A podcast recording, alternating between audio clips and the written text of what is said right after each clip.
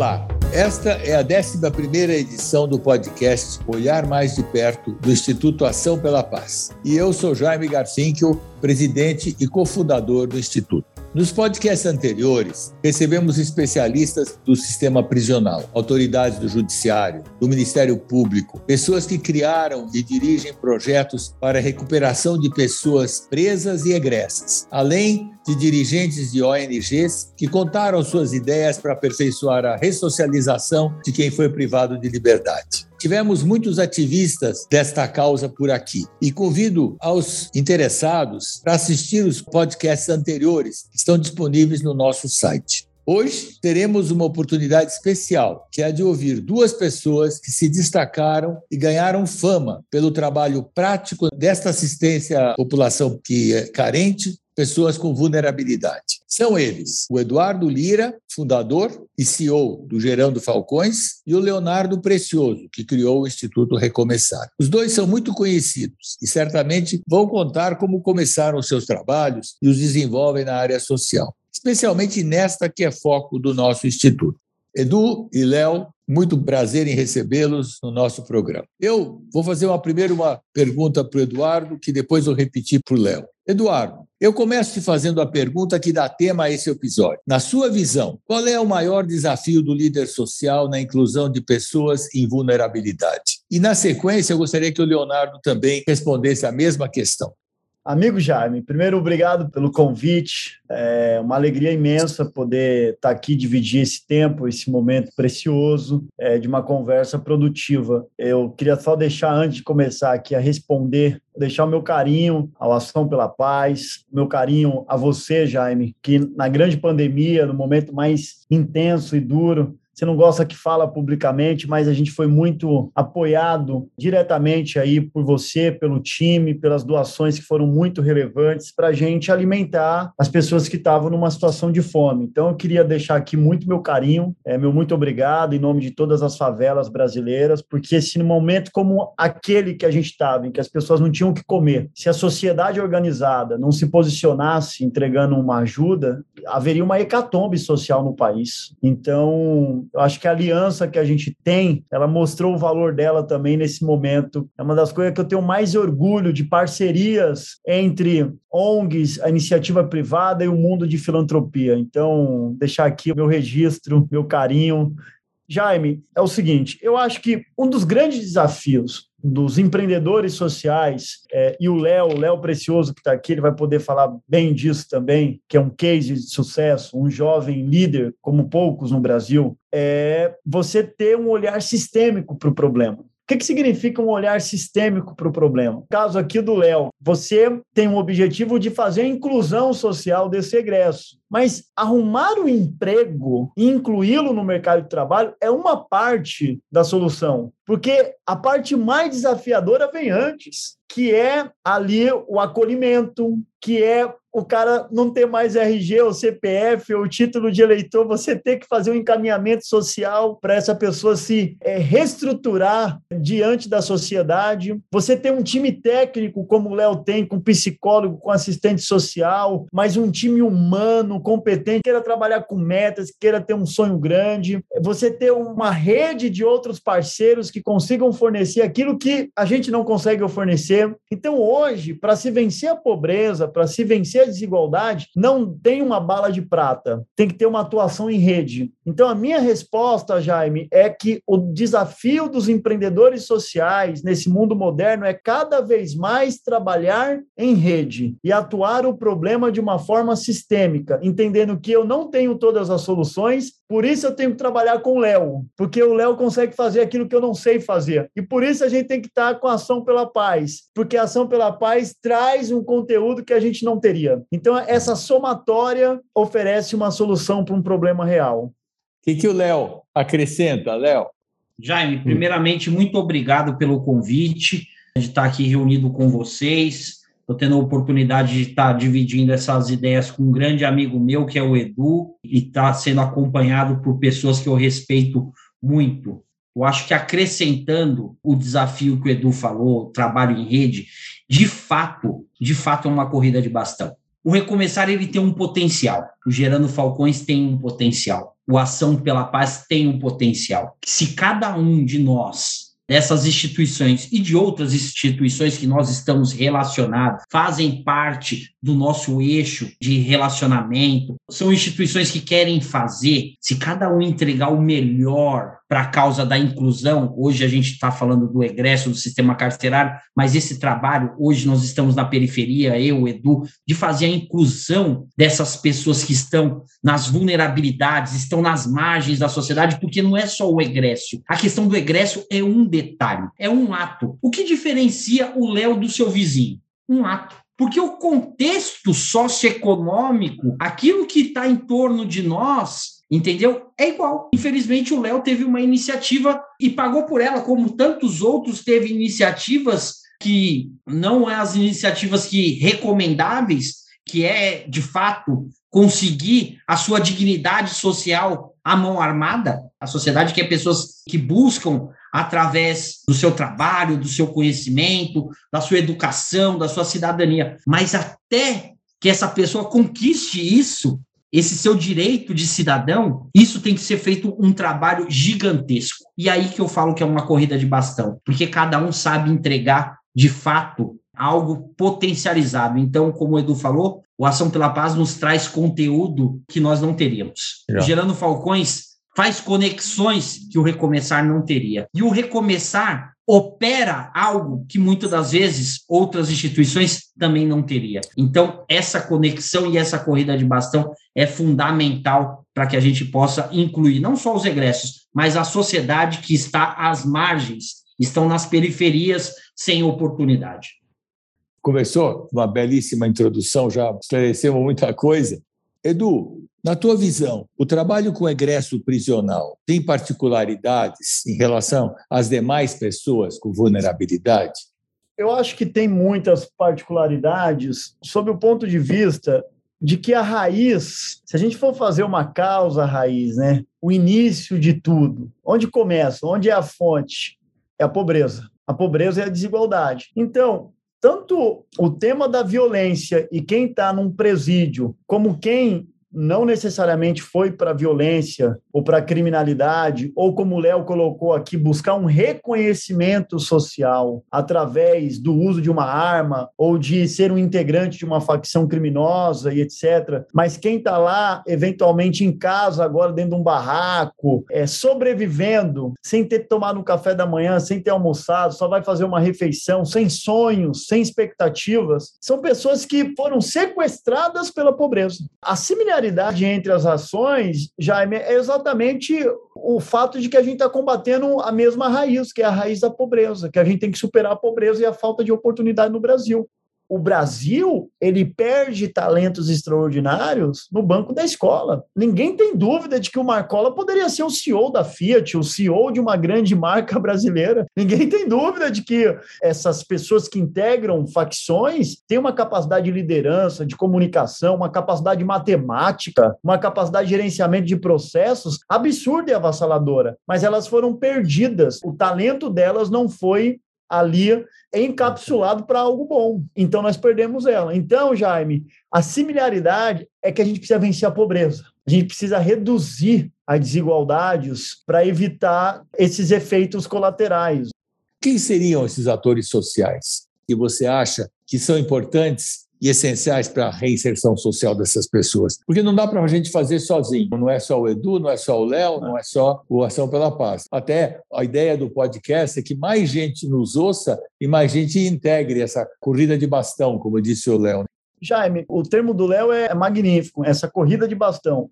A questão fundamental é que a sociedade precisa se conscientizar que tem que ser construído um lugar para o egresso do cárcere no mercado de trabalho senão essa sociedade vai degringolar. Então, nós somos a terceira maior população carcerária do planeta. De cada 10 presos que saem, 7 voltam, uma taxa de 70% de reincidência no crime. Porque quando essas pessoas saem e vão buscar uma segunda oportunidade, elas não encontram, porque a sociedade não quer estar próximo. Você ter uma passagem pelo mundo do crime é como se você tivesse uma doença contagiante, ninguém quer estar perto dessa pessoa. Fala, não, eu não vou estar perto quer inserir o egresso no mercado de trabalho, insere, mas em outra empresa, não põe para trabalhar aqui perto de mim. Então, o que está acontecendo? A gente vai criando um exército que ele se move contra a gente. Eu acho que tem que ter um grande pacto social no Brasil para a construção de novas oportunidades. Eu tenho dito muito, Jaime, que a gente não precisa de uma classe média no Brasil que se sinta culpada pela desigualdade social, porque é tanta desigualdade que às vezes um caminho que tem é se sentir culpado. Não, culpa gera inação. O que a gente precisa é de uma sociedade civil que se sinta responsável, que tenha a responsabilidade em construir oportunidades. Estados responsáveis, prefeituras responsáveis, empresas responsáveis, escolas responsáveis, cidadãos responsáveis na construção de oportunidades reais. Eu acho que essa consciência pode tirar a gente desse labirinto. As pessoas precisam receber a confiança de uma segunda oportunidade.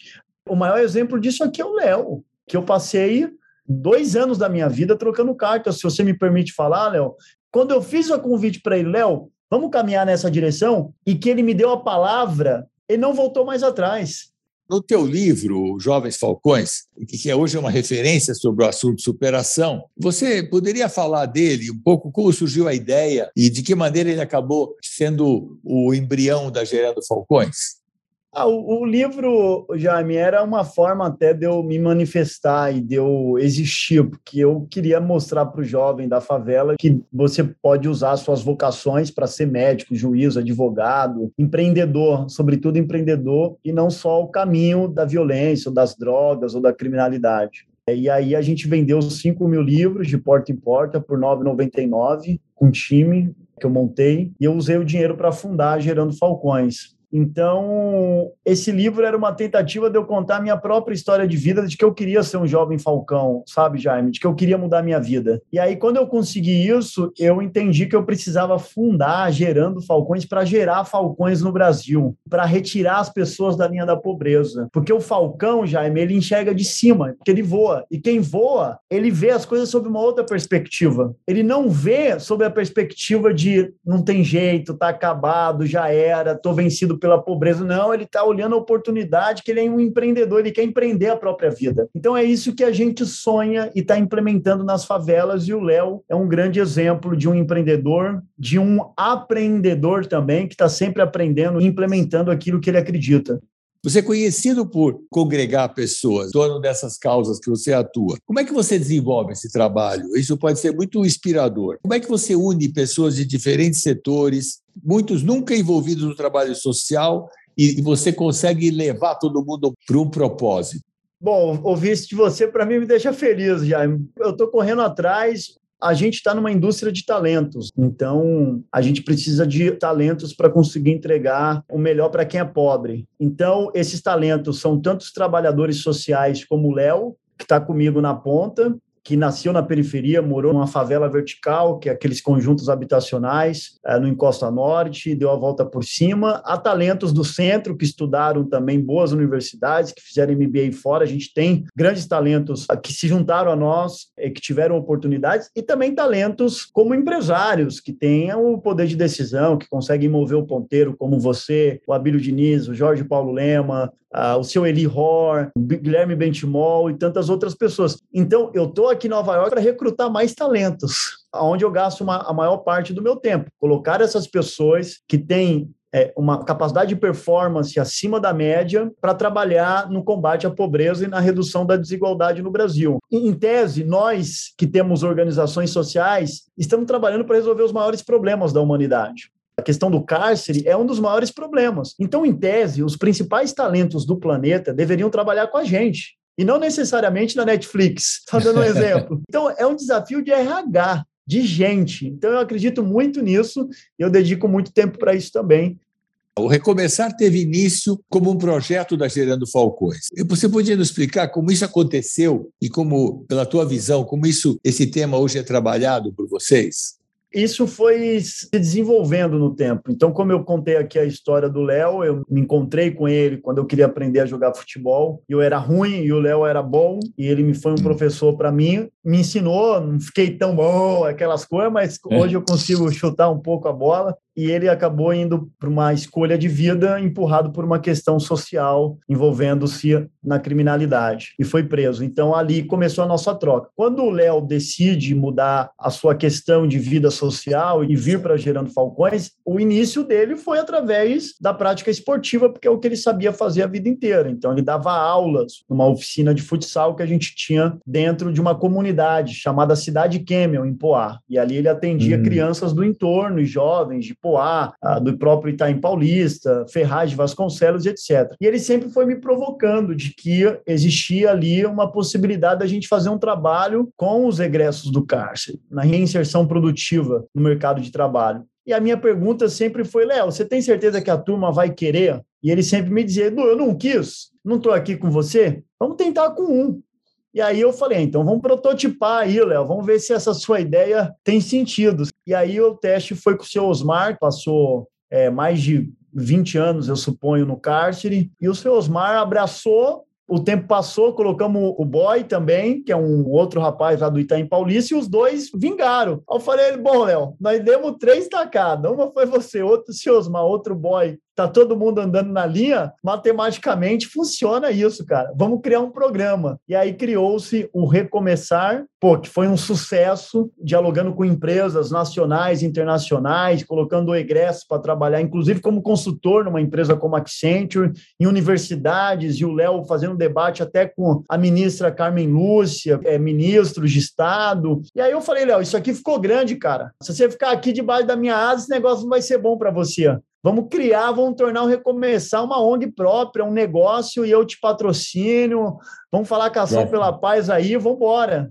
E foi a melhor decisão que nós tomamos, porque o Recomeçar hoje consegue voar, ter muito mais agilidade, velocidade e ter um sonho grande de replicar a sua operação em todo o Brasil, Jaime. Eu acho que é um case e uma história que mostra que oportunidades, como uma segunda chance, pode modificar a vida das pessoas. E quando a gente encontra um líder como o Léo, Jaime, ele replica. Então ele forma outros líderes e isso se torna uma coisa é, viral. É, ele estava falando antes de começarmos sobre novas iniciativas em Pernambuco, Brasília, São José do Rio Preto. Dá para ver como isso está andando. Eu ia até perguntar para o Léo qual a origem do recomeçar, mas acho que você já explicou bem. Se o Léo quiser agregar alguma coisa, agrega antes da pergunta que eu vou te fazer, antes de responder essa pergunta. Para aqueles que desejam sair da criminalidade, como você vê, qual a possibilidade de mudar de vida? ele contextualizou legal nessa nossa história, que começou justamente num projeto social. Eu e o Edu, nessa parte do futebol, era dentro de um projeto social. E, de fato, eu confesso, estava super inseguro em relação ao recomeçar se tornar independente a conversa que a gente tem, as reuniões que nós fizemos e tal, pensando né, sempre na direção de apoio, vamos fazer, vai dar certo e tal. E, enfim, o Recomeçar, ele nasceu de fato como uma empresa de impacto social, uma organização com conceito de empresa, indicador, com meta, com gestão, meu, time fanático por resultado, de querer transformar a vida. Eu falo pro pessoal, Jaime, vocês têm que ter pressa de dar resultado na vida das pessoas. Tem que ter pressa. Ah, processo, isso, isso não é para burocratizar, é para acelerar, é para escalar. Entendeu? Então a gente tem que ter pressa. As pessoas estão necessitando do nosso apoio. Então isso é desde o atendimento. Então assim, hoje o recomeçar se tornou uma grande ferramenta para ser utilizada pela sociedade civil. Entendeu? Então nós estamos aqui de portas abertas, então a gente tem voluntários que são embaixadores, se aproximou para sentir o cheiro do problema para conseguir procurar por soluções mas, de fato, entrando agora na resposta da pergunta, Jaime, eu falo para você com 100% de certeza. É possível, sim, a pessoa que passou pelo sistema carcerário sair do mundo da criminalidade e recomeçar uma nova trajetória de vida.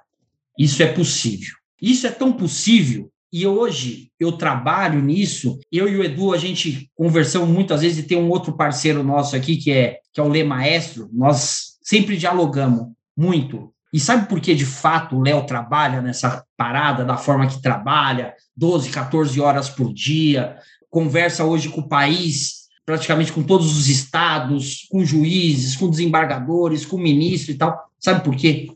Porque no sistema carcerário tem gente que pode dar resultado iguais ou melhor que o meu. Isso é fato.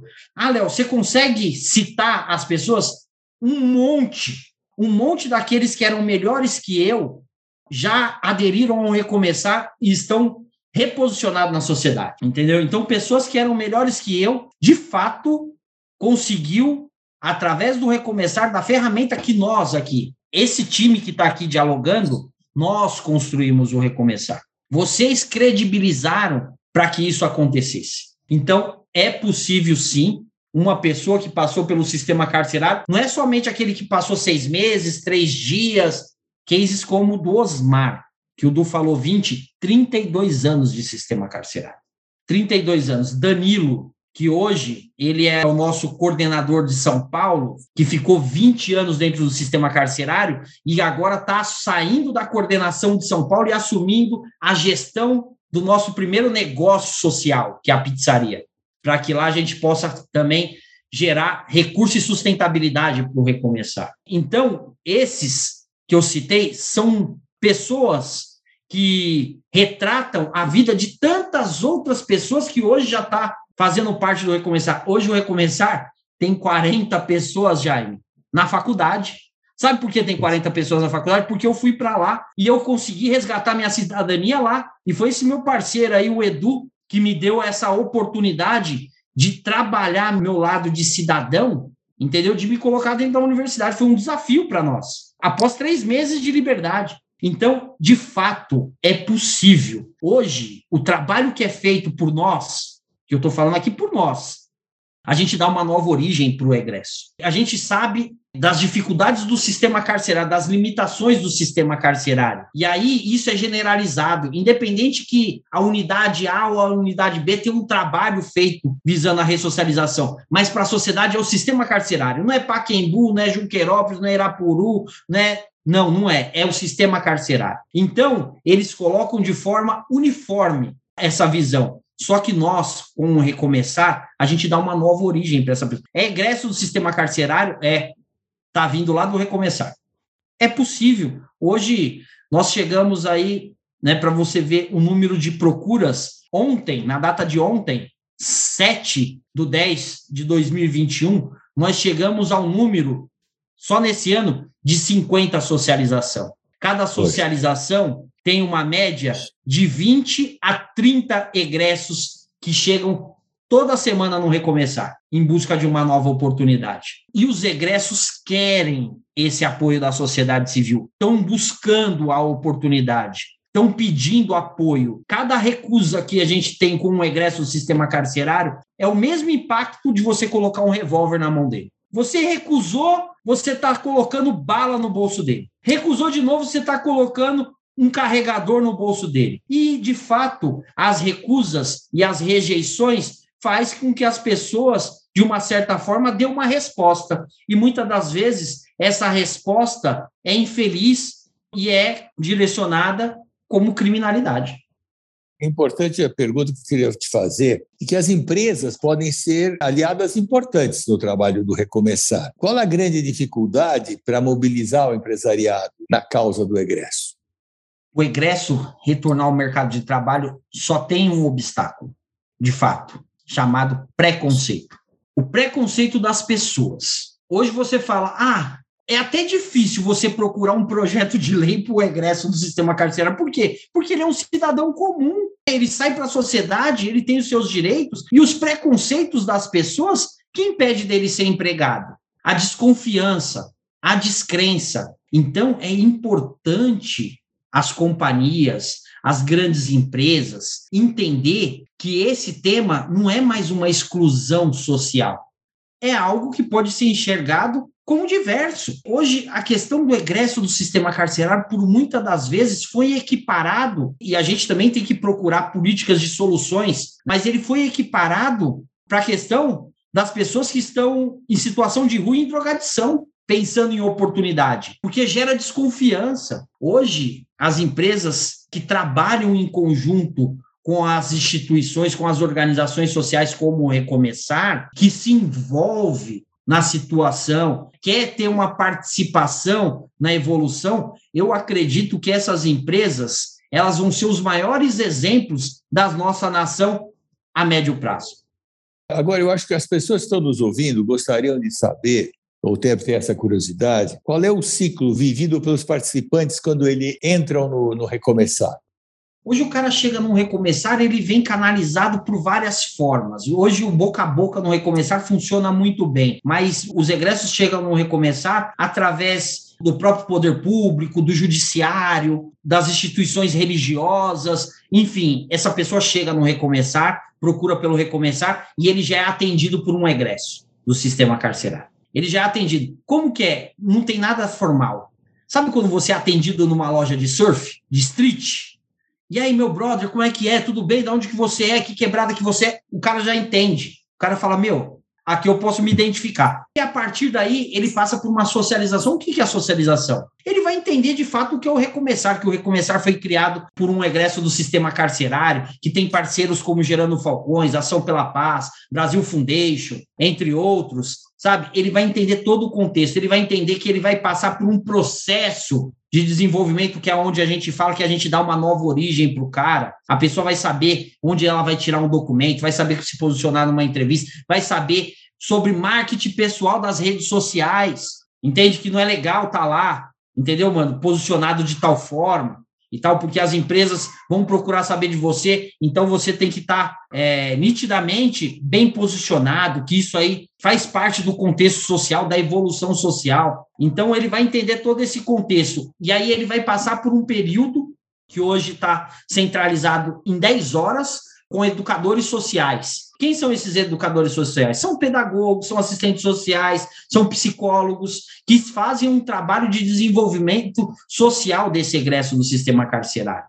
A partir daí, ele vai passar por uma entrevista, que é uma entrevista de fato individual com técnicos, para que a gente possa entender também alguns contextos. Até então, ele está vindo de trabalho em grupo. E aí ele vai para um pessoal. Ali ele vai falar de coração para coração. Ele vai falar dos seus dos seus interesses. Ele vai falar do que ele quer para a vida dele, vai falar de projeto de vida. Ele vai ter momentos de escuta. Geralmente, ninguém quer escutar o egresso.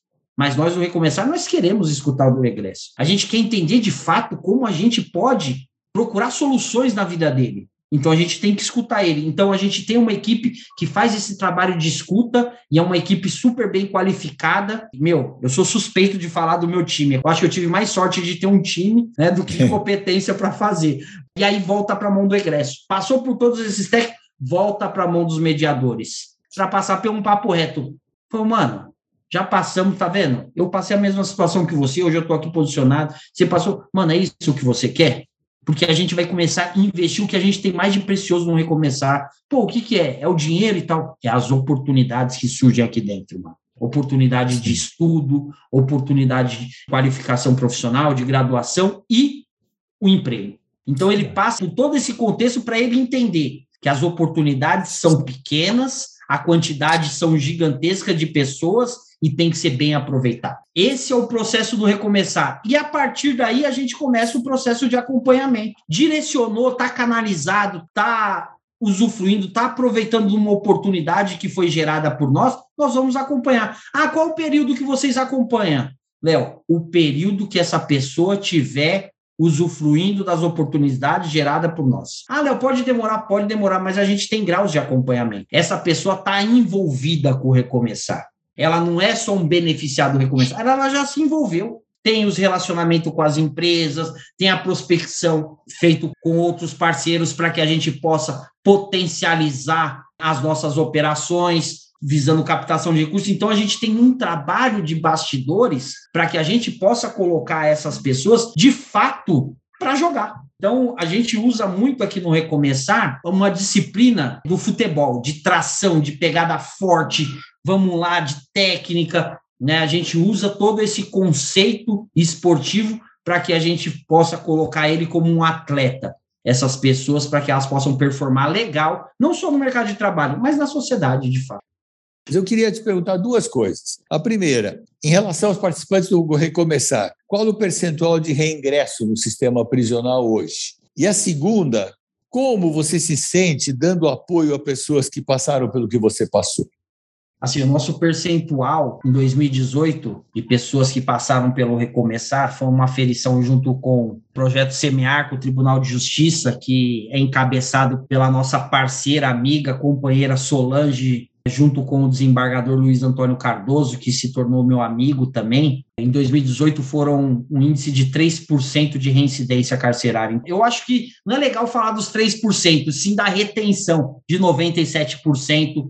E aí, Jaime, nós partimos para 2019 e 20. 2020 a gente sabe o, o colapso que entrou, mas a gente conseguiu baixar esse índice. Ficou uma média de 5% entre 2019 e 20, mas quando a gente divide em ano, nós conseguimos abaixar meio por cento. Ficou em 2% e meio cada ano. Uma média que a gente fala, pô, a gente está no caminho certo. Eu tenho muitas coisas ainda que eu enxergo que vai colaborar na baixa reincidência carcerária, vai colaborar na diminuição da população carcerária. Eu tenho muitas coisas ainda que a gente está né, tá trabalhando e devagar a gente está colocando em prática, mas eu tenho certeza que o recomeçar ele vai diminuir ainda esse percentual em escala nacional. Como é que você se sente dando apoio a pessoas como estas? Passaram pelo que você passou. Se fosse para me resumir numa única palavra, uma imensa satisfação. Mas eu me cobro muito em relação a resultado. Eu sou um fanático por transformação social, por isso que eu falo para o meu time que a gente tem que ter pressa de colaborar com a transformação da vida das pessoas. Então, assim, eu sou imensamente feliz com as minhas atitudes, com o meu posicionamento. E, assim, é, é motivo de orgulho para minha família. Então, eu consegui voltar a ser pauta de um jornal que eu fui, de uma certa forma, exposto como um terrorista no país. Isso há 13 anos atrás. E aí, através do relacionamento do Edu, nós conseguimos mostrar uma outra história no mesmo dia, no mesmo horário, 13 anos depois. Não foi na mesma semana, no mesmo dia e no mesmo horário, 17 de abril. Então, eu sou imensamente feliz com as minhas atitudes, sou muito feliz com o meu time, que está comigo todos os dias, está trabalhando comigo. Então, hoje é motivo de muita satisfação. De eu ter tido uma oportunidade de ir para a faculdade e estar tá devendo matéria ainda para conseguir concluir, mas eu consegui, através do recomeçar do contexto geral, ter 40 pessoas lá cursando. Eu hoje eu consigo dormir em paz já sabendo que eu estou dando o meu melhor, sabendo que a equipe do Recomeçar está dando o seu melhor. Então, hoje é, é super satisfatório. Eu, então, eu queria agora ouvir as palavras finais do Edu, que tem muita responsabilidade nisso, nessa parceria de vocês dois. Edu, dá teu último depoimento, que acho importante. Você é uma, já uma referência nacional, você conseguiu congregar e é conhecido por tanta gente. Então, dá a tua despedida aí. Uma vez eu ouvi uma coisa que quando o corpo fica doentado, como por exemplo a pessoa fica com câncer, o próprio corpo humano libera os glóbulos brancos que vai confrontar essa doença e salvar o corpo humano, né, até vencê-la. Ah, você, é o Léo, todo mundo que está aqui são os glóbulos brancos estão aí é, tentando vencer a pobreza, a desigualdade, a falta de oportunidade. Então a gente não pode parar nunca. Que mais glóbulos brancos se revelem no país e entrem nessa luta com a gente. Às vezes a gente se sente sozinho e solitário, então a gente precisa que os bons façam mais, porque os maus têm um ruído muito grande. Então a gente precisa ser ainda melhor, mais rápido, como diz o Léo, e ter mais pressa ainda. Obrigado, Jaime, pelo convite. Nosso podcast deve ser um alto-falante para os glóbulos brancos bons nos ouvirem, e nos escutarem e nos apoiarem. Bom, eu queria encerrar Estou agradecendo muito a presença de vocês dois, tendo que conversar com vocês, que eu já conversei muitas vezes antes, e é sempre uma oportunidade de aprender, né? Coisas que vocês falam são profundas e práticas, é de uma dimensão que as pessoas precisam avaliar, ouvir e avaliar para pessoas que justamente queiram esse problema menor e o país maior. E agora, o, o meu recado é para quem está nos acompanhando né, mensalmente nessas nossas plataformas de streaming.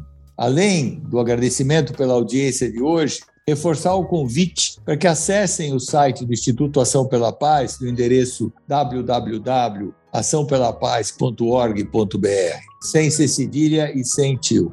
Além disso, vocês podem ficar por dentro de todos os nossos conteúdos e novidades buscando o Ação pela Paz no Facebook, no Instagram e no LinkedIn. Compartilhem esse episódio, os seus contatos e ajudem a espalhar esse debate, essa visão que o Edu colocou tão bem, né? Vamos procurar mais glóbulos brancos se agregarem a gente. E fechando o programa, como de costume, eu lembro o slogan que direciona todos os nossos trabalhos.